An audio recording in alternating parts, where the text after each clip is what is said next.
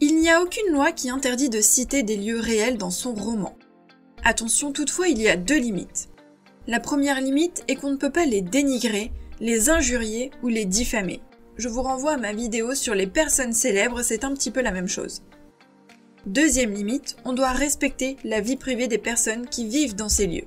On ne peut pas citer ou parler de la vie du propriétaire par exemple d'un hôtel, d'un musée, d'un café qui existe réellement. Pour la petite anecdote, des propriétaires d'un camping ont attaqué une maison d'édition ainsi que l'auteur d'un livre en justice, car l'un de leurs romans décrivait des scènes de débauche dans ce camping qui existait réellement. Les propriétaires n'ont pas eu gain de cause au sens où ils voulaient que le livre soit détruit en revanche, l'auteur a été obligé de changer la localisation et le nom du camping. Pour éviter tout problème, il vaut mieux modifier le nom des personnes qui vivent dans ces lieux et la localisation des lieux en question, ou alors demander l'autorisation des propriétaires des lieux. Évidemment, c'est dans le cas où vous avez des choses négatives ou des scènes particulières à intégrer à ces lieux.